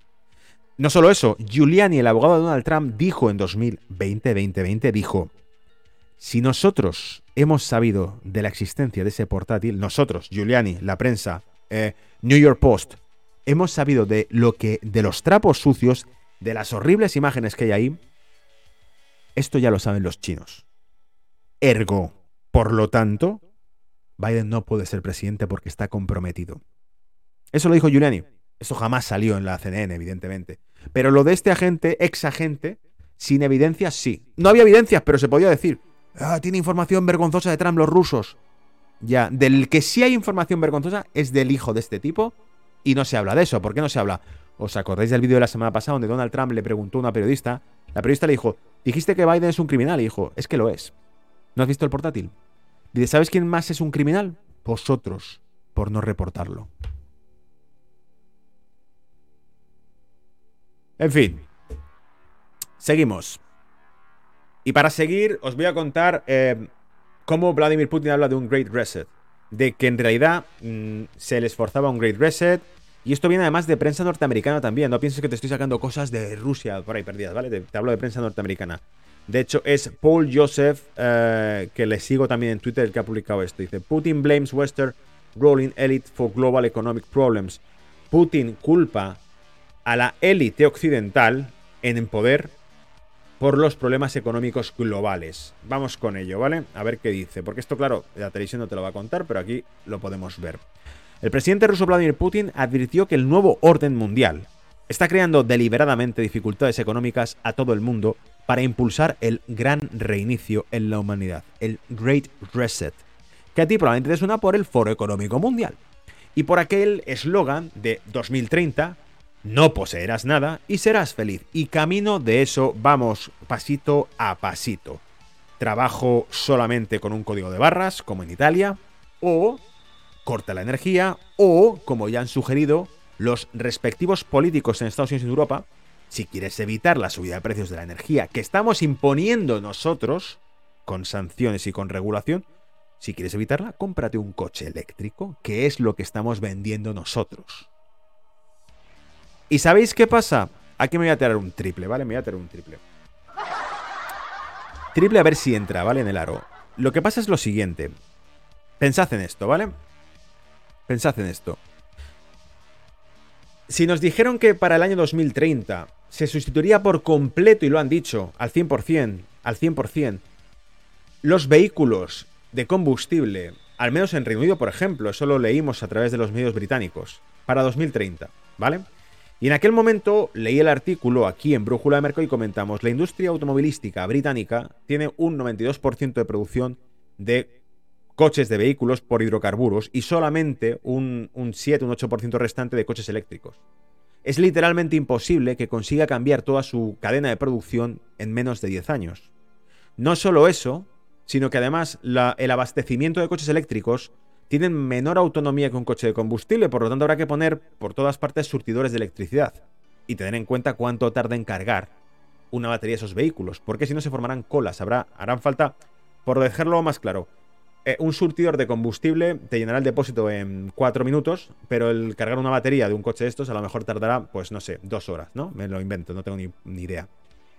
Claro, hará colas interminables, por lo tanto hará falta no solo que estén menos distantes los surtidores eléctricos, porque los vehículos no llegan a tanta distancia, el de combustible tiene una autonomía de 400 kilómetros y eléctrico a lo mejor de 200, ¿vale? Pues habrá que poner más surtidores. Pero además es que habrá que poner más en todas las zonas porque si no se formarán colas por lo que tarda en cargar, ¿vale? Se entiende esto, ¿no? Aparte de que mm, algunos países, ya lo explicamos, recurren a combustible, a la quema de combustible, a combustionar petróleo para generar electricidad. Luego, ¿qué cojones estamos haciendo, ¿vale? A lo que voy es que si es inviable por parte de infraestructuras crear esto, ¿cuál es la solución? ¿Cómo es posible que te hayan prometido eso? Y aquí viene el tema. Amigos, amigas, es viable únicamente porque se colectivizará el transporte. Es decir, simplemente no tendréis coches. Ya no los tendréis. Por solidaridad, una vez más, ¿vale? Por solidaridad hay que cerrar los negocios, por solidaridad hay que quedarse sin trabajo, por solidaridad hay que poner el brazo, por solidaridad hay que ponerse un código de barras para entrar en un restaurante a comer, por solidaridad hay que reducir la calefacción y por solidaridad hay que pagar cuatro veces más la factura de luz. Pues también por solidaridad tú ya no tendrás vehículo. Y hoy, en 2022, a ocho años de que se complete la agenda, ya lo han dicho en Estados Unidos y en Europa los políticos, buscadlo por ahí, lo han dicho si te quejas, lo han dicho en España, por ejemplo, lo han dicho en Estados Unidos la secretaria, creo que era de energía. Si te quejas, yo lo publiqué en Twitter, ¿vale? Si no te gustan los precios del combustible, cómprate un coche eléctrico. No habrá infraestructura ni industria para producirlo, pero se llevará a cabo esa normativa y por lo tanto usaréis formas de transporte colectivizadas. Bien porque se utilizará em, autobuses eléctricos, cosa que no creo, más bien lo que va a ser va a ser un modelo Tesla. Se van a hacer redes de, eh, de chauffeurs que además serán virtuales por inteligencia artificial, por lo tanto no sobra gente. Acuérdate de eso también, el Foro Económico Mundial lo dijo, que no hará falta gente, eh, tanta gente. Eh, quédate con eso. Y lo conducirán las máquinas, el, el, vehículo. Entonces tú ya no te hará falta un coche, por eso no tendrás nada y serás feliz, porque saldrás de casa, abrirás una aplicación con el móvil y aparecerá un vehículo de inteligencia artificial que eh, será eléctrico, te recogerá y te llevará a otro sitio. Y cuando le haga falta otro, lo cogerá. No harán falta tantos coches y habrá un tráfico mucho más fluido, ¿verdad? Es eso, una colectivización hacia un nuevo reset y todo el tema. De eso va la película, así que vamos a leerlo, ¿vale? Dice, durante el discurso que fue transmitido en vivo en la televisión rusa, el presidente ruso también se dirigió directamente a los occidentales a quienes los medios heredados les dicen que los precios de la gasolina se disparan y otras dificultades económicas son puramente por culpa de Putin. Dice, quiero que la gente occidental común también me escuche. Se le dice persistentemente que sus dificultades actuales son el resultado de las acciones hostiles de Rusia y que tienen que pagar los esfuerzos para contrarrestar la supuesta amenaza rusa de su propio bolsillo. Todo eso es mentira. La verdad, dice, es que los problemas a que se enfrentan millones de personas en Occidente son el resultado de muchos años de acciones de la élite gobernante de sus respectivos países, sus errores y ambiciones miopes. Esa élite no está pensando en cómo mejorar la vida de sus ciudadanos en los países occidentales. Están obsesionados por sus propósitos, intereses egoístas y sus superganancias. Sin duda, continúa el artículo diciendo, esa misma élite citará ahora las críticas a Putin hacia ellos como razón para afirmar que tiene autoridad moral. Por eso os dije, Putin en este movimiento de ficha, Rusia en este movimiento de ficha invadiendo Ucrania, les ha dado gas, les ha reavivado a la OTAN y a la industria gasística americana. Clarísimo. Putin ahora es tota-, eh, tan rotundamente vilipendiado que se está convirtiendo en una especie de figura mítica de Manuel Goldstein a la que el régimen puede culpar de cada crisis y catástrofe. Y esto lo vimos. Un periodista eh, ante la representante de la Casa Blanca le dijo, eh, una pregunta, para tenerlo en cuenta, a partir de ahora, todo lo que ocurra malo se le va a culpar a la guerra de Putin, ¿no? Porque le preguntó por la inflación y dijo que claro, que, todo el mundo sabía, que qué pregunta más estúpida, todo el mundo sabía que la guerra de Ucrania, la guerra de Putin en Ucrania estaba produciendo una subida de precios y que eso producía inflación. Y dijo, por saberlo, ¿vais a culpar a partir de ahora de todos los problemas financieros de Estados Unidos a Putin? O... Entonces, en, la imagen, que lo tenéis por ahí el vídeo, eh, un periodista que está detrás empieza a reír al escuchar la pregunta porque es en plan, sí, nos toman por idiotas, ¿vale? Y dice, lo digo porque el, mes pasado era por el COVID y ahora que ha empezado la guerra esta es por, por Putin. Entonces, por saber si en algún momento vosotros sois responsables de algo o culpáis todo lo que va sucediendo alrededor, ¿vale? Está claro que la subida del combustible es inflacionista, pero pero claro, que la inflación viene de lejos por políticas irresponsables de los bancos centrales. Como hemos explicado más una vez, ¿vale? Así que nada, venga, cambio de tema y te... Buah, ya entra el postre, ¿vale? Venga, entra el postre, ponte la servilleta, ¿vale? En el cuello de la camisa porque vais a babear con esto. Esto lo trae la prensa británica y no deja títere con cabeza con lo que cuenta, ¿vale? A mí me sorprende, la verdad. No, me, tiene extrañado esto, pero bueno. Vamos con ello. Eh, hago un break para leer un poquito el chat, ¿vale? Y os, y os lanzo ya el artículo.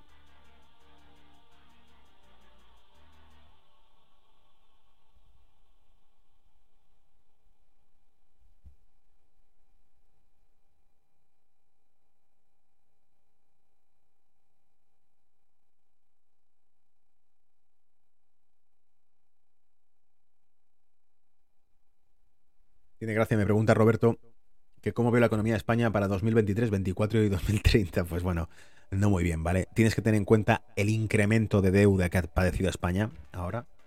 Estábamos en el 90 y pico por ciento de deuda en 2019, recortándola como se podía, eh, con sacrificio fiscal, con todo lo que nos ponga la Unión Europea encima sobre los hombros. Y después de esto nos han metido pues una subida de más de un 20, un 30% de deuda nacional. Y te recuerdo, querido amigo Roberto, para junio la Unión Europea restablece las medidas de control fiscal. Es decir, se acabó el perdón. Se acabó la. la eh, ¿Cómo diríamos? Eh, la misericordia de la Comisión Europea con los países europeos. Van a volver a darles latigazos, ¿vale? Y cuando eso ocurra con la tasa de deuda que tiene ahora mismo acumulada Italia, España, incluido Francia, vas a ver que la gente se va a enfadar. ¿Vale? Es casi una regla. Me están escribiendo incluso Luis Varela en inglés, me, escribes por aquí, a ver. Y me están también, Elisa me ponía por tweet, ¿por qué habrá hecho ese movimiento de ficha Putin? Es decir, ese movimiento que ha beneficiado tanto a la OTAN y a esas élites que lo usan de excusa. Lo único que se me ocurre, Elisa, es porque sean todos parte de un mismo club, ¿vale? Sé que choca y extraña, pero es, como decía, quid, pro quo, ¿no? A quién beneficia esto. Y Luis me ponía, when the US ruble rates uh, flow price of gold will be uh, once that happens as the ruble keeps rising we will begin to see a move up in price of gold. Uh, vale nos está vinculando el dólar rublo con el movimiento que está teniendo también el oro hacia 1900 dólares la onza dice cuando alcance los 71,85 dólares rublo. Eh, el precio del, del oro estará en suelos de 1900 dólares. Bueno, esto lo veremos luego con los gráficos delante, ¿vale? Para ver si realmente podemos confirmar lo que está diciendo Luis Valera, ¿vale? Que no se me escribe en inglés, pero tiene el nombre español. esto lo publicará Nigel Farage, decía. Nigel Farage, ¿qué estará haciendo ya? ¿Os acordáis que la semana pasada le trajimos, ¿vale? ¿Qué opinas del rublo oro y la imposición de pagar en rublos? Lo acabamos de comentar, Emil. Emil, lo hemos comentado hace un momento, ¿vale? O sea que eso lo verás luego en la grabación. Pero ya he explicado eso, la jugada de pedirlo en rublos e incluso en bitcoins, ¿vale? Lo hemos puesto al principio. Venga, vamos con ello entonces. Eh, seguimos. Dice, la prensa británica airea la basura, ¿vale? El, artículo original, que lo tenéis ahí, se lo publica el Daily Mail y se llama Hunter Biden helped uh, secret millions in funding for a military biotech research program in Ukraine.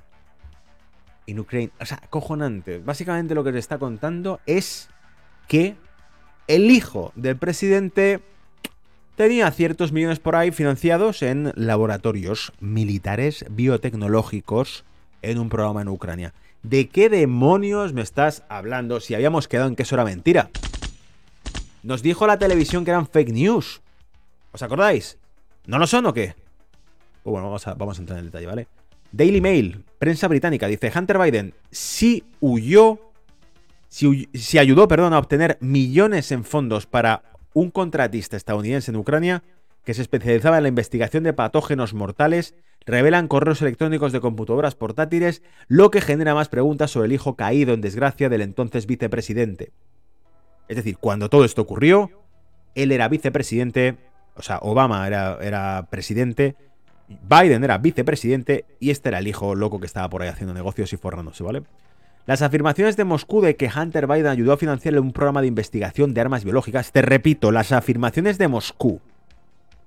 Esto lo han dicho los rusos. Las afirmaciones de Moscú de que Hunter Biden ayudó a financiar un programa de investigación de armas biológicas militares estadounidenses en Ucrania es al menos, atentos, eh, atentos, que esto es alucinante, es al menos parcialmente cierto.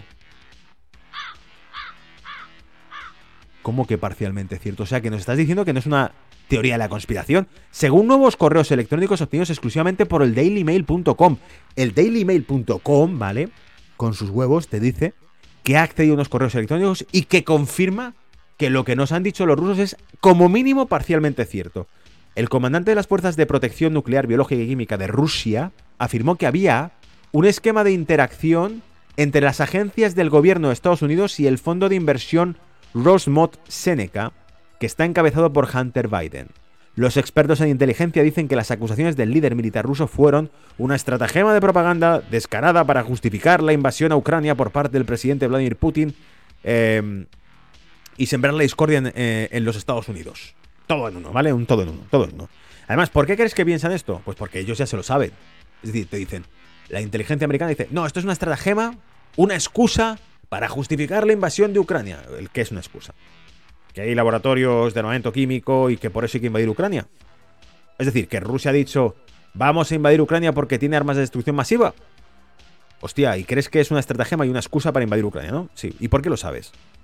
Pues porque, amigos, amigas, ellos hicieron lo mismo en el año 2003. ¿Os acordáis? Hay que invadir Irak porque tiene armas de destrucción masiva. Luego no habían. Solo que aquí nos dice el Daily Mail que es por lo menos parcialmente cierto que hay algo ahí. Pero los correos electrónicos de la computadora portátil abandonada de Hunter, que ya me dirás tú quién se cree que abandona este tío. Vamos, tiene que tener cuatro tíos detrás que van a mm, limpiando la sangre que va dejando él por el camino, ¿vale? Pero nadie se cree que por accidente acabe y eso, pero bueno, en fin, vamos a creérnoslo. La, computadora portátil abandonada por Hunter, muestra que ayudó a asegurar millones de dólares en fondos para Metabiota, una contratista del Departamento de Defensa que se especializa en la investigación de enfermedades que causan pandemias. Mierda, tío, mierda, ¿qué me estás contando? Mierda. Y que podían usarse como armas biológicas. No, no. No. Ah, vuelven otra vez con esto.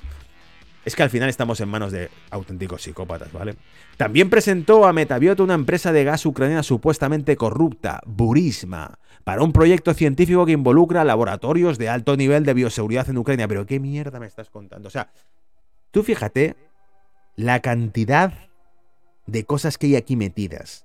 No iba mal, mal, mal encaminado, no iba despistado cuando dije, qué casualidad que la guerra es en Ucrania. Justo donde hay todo el follón este que se está montando eh, desde el año 2014 con las élites americanas. Es precisamente en Ucrania donde se hablaba de que desaparecieron más de 2.000 millones de dólares del FMI. ¿Os acordáis que lo comentamos en Brújula de Mercados? Fondos del FMI, 5.000 millones que se dieron, por cierto, saltándose todas las normas del FMI. El FMI dijo, para Ucrania lo que haga falta, toma, 5.000 millones. Para el resto de países no. Les obligan a pagar a sus acreedores. Pero claro, ¿cuáles son los acreedores de Ucrania? Rusia, 3.000 millones de dólares que debía a Rusia, a Ucrania. No te preocupes, no hace falta que se los pagues, te damos 5.000 millones. Y de ahí 2.000 y pico desaparecen. ¿En qué? En un holding. Un holding que incluye qué? Burisma. ¿Y quién es el tipo que está sentado en Burisma? El hijo de Biden. Hostia.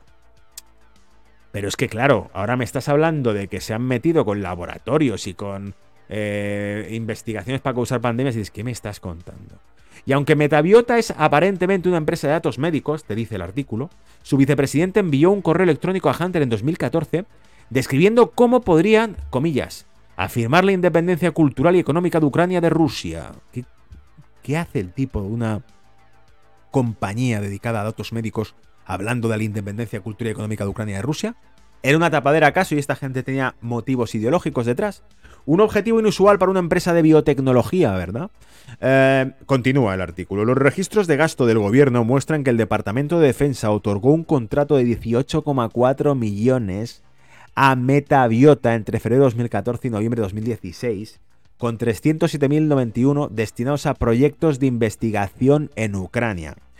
¿Cuánta pasta destacaba en el bolsillo del hijo? ¿Y en qué se lo gastaba? Eso te lo dejo para otro capítulo, ¿vale? Porque hay fotos por ahí muy turbias. Los correos electrónicos y los datos de contrato de defensa revisados por el Daily Mail sugieren que Hunter tuvo un papel destacado en asegurarse de que Metabiota pudiera realizar su investigación de patógenos a solo unos cientos de millas de la frontera con Rusia. Sí, toma, dinero, millones, investigame. Cuanto más jodido sea el virus, mejor. Y si se te escapa y estamos al lado de Rusia, no pasa nada. Claro. Si esto fuese cierto, los otros dijeron, mira, mm, que tenéis que y que está dónde, arraso todo. Entro y os saco de la puta oreja a todos. ¿Vale? Pero claro, que lo que yo, a mí no me cuadra en toda esta película es que sea la prensa británica la que exponga esto. Si es así, ¿os dais cuenta de lo mal que les sale en la jugada a todos estos, a la élite? O sea, te, ocurre una pandemia en el año 2020, ¿vale? Empieza ahí. No, ¿qué tal? ¿Qué tal? ¿Se ha escapado un laboratorio financiado por el NIH de Estados Unidos? Sí, sí, es eso. Porque los congresistas americanos, que ya vimos, Ted Cruz, por ejemplo, se lo dijo, Rand Paul también se lo dijo. Bueno, Rand Paul, de hecho, prácticamente se, gritaron, eh, Fauci y él, ¿vale? Que has financiado la ganancia de potencia en virus, de coronavirus en China. ¿Lo habéis financiado? ¿Eh? Porque en 2018 se prohibió. No se puede investigar esto en Estados Unidos porque era peligroso. ¿Qué hicieron? Coger dinero y financiar el, laboratorio de Wuhan. Y claro, esto, cuando Trump lo dijo, era una teoría de la conspiración. Es que el tipo está loco. ¿Sabes? Es que está, loco el tipo este. Pero dos años después dijeron, según informes británicos, que no, que no, que era cierto, ¿eh? Era cierto. Hostia, era cierto. Dos años después, ¿no? O sea que la televisión nos mintió. Para lo que después descubrimos que es cierto. ¿Os acordáis que esto cuando lo publicó, lo del, lo del portátil con fotos muy turbias, muy sucias, eh, de este tipo, cuando lo publicó el New York Post, fue bloqueado en Twitter su cuenta? Y recibió un ataque de hackers. ¿Vale? ¿Quién pagó a los hackers que atacaron el New York Post? ¿Quién bloqueó la cuenta del New York Post? Yo te digo, ¿quién? Twitter. ¿Vale? Eh, ¿Qué ocurre? Que el New York Times, que en aquel momento publicó esto, y esto ya lo hemos dicho en Brújula de Mercados, ¿vale? La semana pasada. El New York Times dijo, es que se basa en información no verificable y en teorías y tal. Joder, el New York Post tuvo acceso a esa información, ¿por qué tú no? ¿Vale? ¿Y por qué el New York Times dos años después dice, al final era cierto? Ahora, cabrones, ahora nos contéis que era cierto. ¿Dónde está realmente vuestra labor, vuestra responsabilidad de información? ¿No? No sé, cosas que me pregunto yo, que soy así. Continúa y termina. A principios de este mes, los funcionarios estadounidenses advirtieron al Congreso de que las fuerzas rusas pueden estar tratando de hacerse con el control. Esto también fue, fue, fue muy divertido, ¿vale? Esto fue de risa, vamos a reírnos. Porque decían, no, no, a ver, eso de que hay laboratorios de, de alto nivel de seguridad, de bioseguridad, mm, investigando virus letales y tal, y armas biológicas, eso es mentira. Ahora, tenemos que tener cuidado, porque si esos laboratorios caen en manos de los rusos, se puede liar muy gorda. Es decir, por un lado, te estaban diciendo, y esto era con congresistas, ¿eh? salió por ahí el vídeo de la comisión que se hizo para preguntar sobre esto, que por cierto, la loca que estaba ahí, eh, hablando de los laboratorios, era la misma que estaba con Obama, ¿vale? La misma que lió todo el... Fue la que dijo que le jodan a la Unión Europea. No sé cómo se llama ahora, no me acuerdo, lo tenemos por ahí publicado, está en Twitter, lo tengo colgado en mi red. Pero la misma tipa que dijo que se joda la Unión Europea es la que ahora está sentada hoy dando explicaciones también de los laboratorios. No, no, no, no, no, no. Los laboratorios son excusas para invadir Ucrania. Ahora, eso sí, lo que nos debería preocupar realmente es que los rusos lleguen a esos laboratorios y toquen o tengan acceso a las armas biológicas que hay en ellos. Pero no, acabas de decir que no existen. No, no existen, es una excusa. Pero tenemos que tener cuidado porque si los rusos los encuentran, en serio, en serio, nos toman por idiotas, ¿vale? Es así. Ah, en fin, dice... Em, instalaciones de investigación biológica, lo que generó temores de que los patógenos mortales e incluso manipulados pudieran caer en manos rusas. Hunter y sus colegas de su empresa de inversión, Rosenmott Seneca Technologies Partner, la RSTP, recaudaban habitualmente millones de dólares para empresas de tecnología con la esperanza de que despegaran y les hicieran fortunas. Metabiota era una de esas firmas. Los correos electrónicos de Hunter y sus colegas discuten con entusiasmo cómo el monitoreo de datos médicos de la compañía podría convertirse en una herramienta esencial para los gobiernos y las empresas que buscan detectar brotes de enfermedades infecciosas. Y aquí te tiro otro triple. ¿Por qué este tipo, que está todo el puto día de fiesta y que está drogado, es un genio de las finanzas? Es decir, este tipo, probablemente, como dijo Donald Trump sobre su padre, dice, lleva desde los 70 en la administración pública ¿Qué va a hacer ahora como presidente que no haya conseguido hacer eh, durante los últimos 40, em, 50 años? No ha hecho nada meritorio durante las últimas dos, tres décadas y ahora resulta que sí, que como presidente va a hacer algo distinto. Pues esto es lo mismo, te pregunto lo mismo. El hijo de este tipo, que está, eh, las fotos que mostraba New York Post se acaban fumando crack.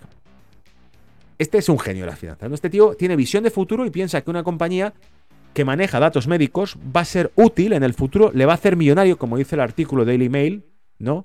Eh, recaudaban eh, millones de dólares eh, con la esperanza de que estas compañías les hicieran, fortunas, ¿vale? Y ahora te pregunto, ¿en qué pensaba este genio de las finanzas cuando invierte una compañía que maneja datos médicos para el monitoreo de, de esos mismos datos por parte de gobiernos como herramienta para los gobiernos que buscan detectar brotes de enfermedades infecciosas? Me vuelvo loco y te pregunto, ¿Sabía este chaval, sabía este tío que iba a haber una pandemia? ¿O es un puto genio de las finanzas o sabía que iba a haber una pandemia?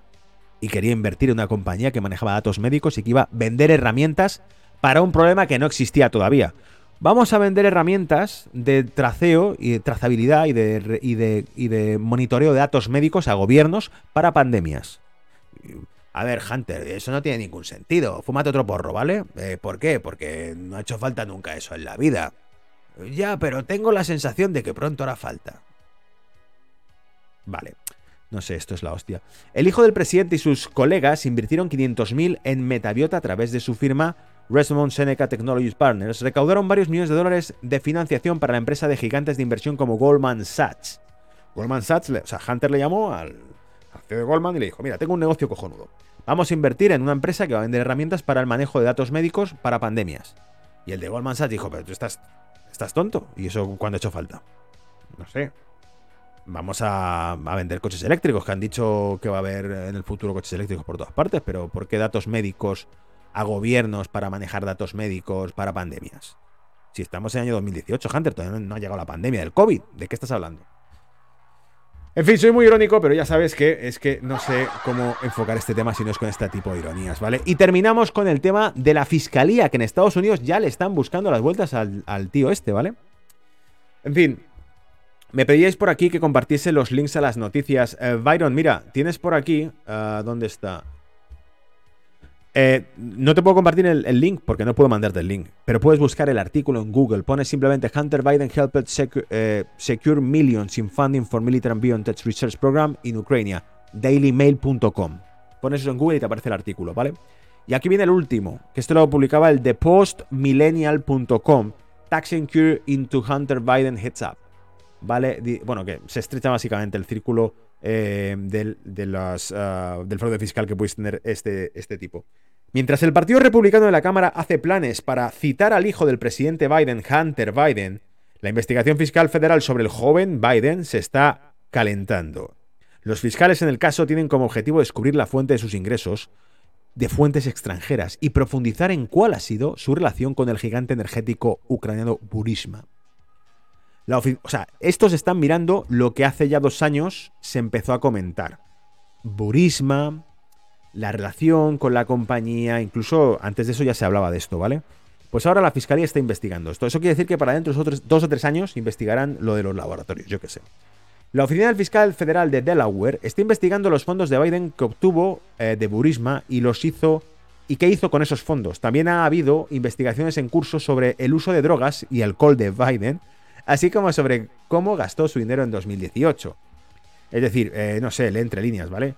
entre que el uso de drogas, alcohol y cómo gastó su dinero y de dónde lo sacaba y tal, al final esto es acojonante. Esto es la vida, básicamente, em, te, está con la vida Scarface, ¿vale? En el siglo XXI, pero cuando eres hijo del presidente de Estados Unidos, no cuando eres un inmigrante cubano que se la juega a cuchillo con traficantes, sino cuando eres el hijo del presidente de Estados Unidos, básicamente. O del vicepresidente también, ¿vale? Que también abre puertas. Ah, gran parte de la actividad ilícita de Biden se detalla en sus propias memorias, The Beautiful Things, así como el Laptop from Hell. O sea, te está contando que la actividad ilícita de su vida la redacta en sus propias memorias. Beautiful Things, cosas hermosas. Así como el Laptop from the Hell, que reveló lo que se encontró en la computadora portátil abandonada de Biden en un taller de reparación de computadoras de Delaware. Es la Fiscalía de Delaware la que le está investigando. ¿eh? The Wall Street Journal informa que los fiscales están buscando estos registros probablemente antes de un juicio. Los fiscales están principalmente preocupados por las violaciones de la ley fiscal y si los tratos de Biden con gobiernos extranjeros y las inversiones extranjeras han resultado en el incumplimiento de las leyes fiscales estadounidenses. Básicamente dicen, mira, a mí no me importa lo que hayas hecho por ahí, ni lo que las imágenes muestren, ni si fumas crack, ni si te has mezclado con la mafia. Lo que quiero saber es si has pagado los impuestos por ese dinero, ¿vale? Lo cual es bastante hipócrita, porque si en ese portátil que investiga la fiscalía se encuentra que hay delitos mucho más graves, y digo más graves es que una cosa es pagar los impuestos, porque ya sabéis que Al Capone cayó por no pagar los impuestos, ¿vale? Pero una cosa es pagar los impuestos y otra cosa es jugar con seres humanos, ¿vale? No sé si me entiendes. Los fiscales están investigando posibles violaciones de la ley, vale, esto ya lo, he comentado, ¿no? Eh, no, la ley de registros de agentes extranjeros, que exige que aquellos que hacen eh, cabildeo en los Estados Unidos, en nombre de empresas extranjeras, se registren como agentes en esa capacidad. Al final le pillan como al capone, le pillan por una minucia en el papeleo fiscal, ¿vale? Según los informes, Biden contrató a empresas de terceros para hacer cabildeo, por lo que no está claro si debería haber registrado a, empresa de estar más detrás de la escena. Biden estuvo en la punta de Burisma en 2014-2019, en la junta, perdón, no en la punta, en la junta de Burisma. De 2014 a 2005 cinco añitos se pasó allí, ¿vale? ganando alrededor de 50.000 por sentarse en esa junta. 50.000 dólares, ¿qué diarios? porque no vas a pagar al tipo, con el tren de vida que lleva este tipo, se funde eso en una noche, ¿vale? Los fondos pasaron de Burisma Rosemont Seneca Boyd LLC antes de ser pagados a Biden. La preocupación es que los fondos se movieron de una manera para ofuscar o ocultar las obligaciones fiscales de Biden, Journal informa. Burisma aprovechó el nombre del joven Biden a través de la consultora Blue Star Strategies para solicitar una reunión con el Departamento de Estado de Estados Unidos en 2016 y luego lo volvió a mencionar durante la reunión como parte de su esfuerzo para mejorar la imagen de Burisma en Washington, informa el, eh, el Journal Times, ¿vale? Los asuntos fiscales de Biden han sido investigados por la Oficina Fiscal de Estados Unidos durante algunos años. pues ya está tardando en sacar nada, ¿no? Y Biden anunció que esto fue así después de que su padre ganara las elecciones presidenciales de los Estados Unidos en diciembre de 2020. En realidad no fue así, seamos honestos existe un vídeo en el que Joe Biden grita a un periodista porque le pregunta por esto, por esta compañía y por su hijo. Y el tipo dice, ¿qué mierda haces preguntándome esto? De quien tenemos que es de Donald Trump. Ese tipo, fíjate lo que ha hecho. ¿Qué, ha hecho? ¿Qué ha hecho? No, fíjate lo que ha hecho. O sea, no tiene ni siquiera un discurso eh, que elaborar, ¿vale? Entonces, eh, es como, no me preguntes por mi... ¿Quién eres tú, periodista, para preguntar por mis trapos sucios cuando yo te pago para que hables de Donald Trump. Esa era la arrogancia que destilaba en ese momento Biden cuando chilló a este periodista. Era como, ¿qué hace la prensa a mí pidiéndome explicaciones de nada? Yo pago a la prensa. En ese momento dijo el joven Biden que estaba seguro de que una revisión profesional y objetiva de estos asuntos demostrará que manejé mis asuntos de manera legal y adecuada. Sí, joder, como miran el portátil te vean fumando crack, pues ya ves tú. Eh, los fiscales están investigando especialmente cómo se manejó la compra del automóvil que pasó a través de Rosmol Seneca a las transferencias electrónicas desde Kazajistán. Flipa, es que flipa esta gente, qué, ritmo lleva, ¿vale? A la compañía que se destinaron a la compra de ese automóvil. En cuanto a esa compra, el Journal escribe, comillas, el dinero provino de una empresa de Singapur controlada por el banquero de Kazajistán, Kenges Rakinsev. O sea, un banquero de Kazajistán te compra con su cuenta de Singapur un coche y tú estás seguro de que todo va a ir bien y que no hay ningún tipo de trapo sucio, ¿no? Según muestran los documentos y el informe republicano del Senado dijo que estaban destinados en un registro bancario como para un automóvil. El señor Rakinsev, que estaba cerca del liderazgo de Kazajistán, había buscado oportunidades comerciales con Hunter Biden en los Estados Unidos y en otros lugares, dijo un ex asociado de Hunter Biden que ha sido interrogado por los fiscales. Esos fondos parecen haber ido directamente a la compra del automóvil de un concesionario en New Jersey. Eh, en Nueva Jersey, Biden debía un millón de dólares en impuestos atrasados que ha pagado. No está claro si eso era o no el saldo total endeudado. Nos ha jodido, ¿cómo nos va a pagar? Si tienes amigos que son banqueros de Kazajistán, que te compran coches, ¿cómo no vas a pagar un millón de dólares, no? Eh, en fin, en fin, estas cosas, ¿vale? Estas cosas que nunca te pasarán a ti, pero que le pasan al hijo de tal, ¿no? Fin de la historia. Venga, eh, se ha terminado el reporte de esta semana. Ahora hablaremos de gráficos. Voy al chat y eh, continuamos un poco, ¿vale? Me miro el chat y os cuento un poco a ver qué me vais preguntando por aquí. Por cierto, ¿dónde está esto? Ah, aquí.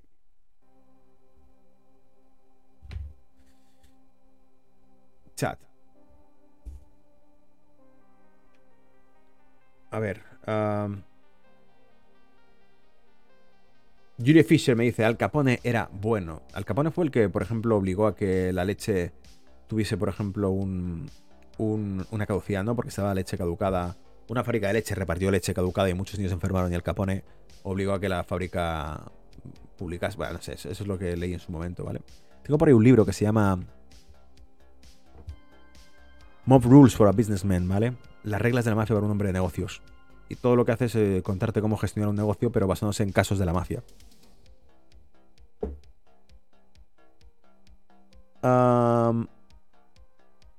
Juan Luz se vaya. me dice, eres un crack. Mañana veo lo gráfico que se me hace tarde. Ya te digo que se hace tarde. A mí sí que se me hace tarde. Uh, Eddie me dice que qué contamos del desabastecimiento de Estados Unidos. Eddie, tienes que mirarte este reporte, pero al principio que ya hemos puesto a Joe Biden, que te dice, Eddie, te dice, si es cierto, va a haber desabastecimiento, ¿vale? así que sí que hay novedades, ahí contamos cosillas.